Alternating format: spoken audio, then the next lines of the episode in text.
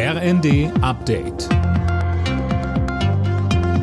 Stündlich neu. Auf den Punkt informiert.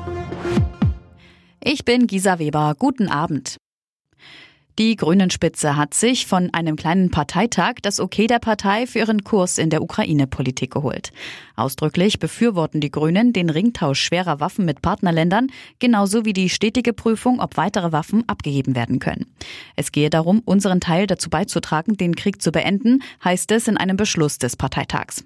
Auch das Sondervermögen für die Bundeswehr will die Partei mittragen. Dazu gehöre allerdings eine zügige Evaluation und Reform des Beschaffungswesens. CSU-Chef Markus Söder hat das Entlastungspaket der Bundesregierung als unzureichend kritisiert. Auf einem CSU-Parteitag forderte er Steuersenkungen für Sprit, Strom und heimische Lebensmittel. Außerdem warf er der Bundesregierung vor, Deutschland nicht angemessen zu vertreten. Vor allem wegen der zögerlichen Haltung beim Thema Waffenlieferungen an die Ukraine.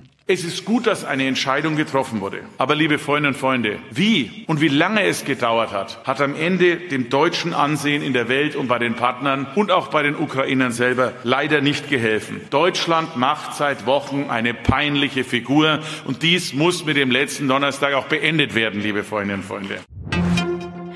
In Deutschland werden jetzt ukrainische Soldaten ausgebildet für die Bedienung von Haubitzen und Radarsystemen.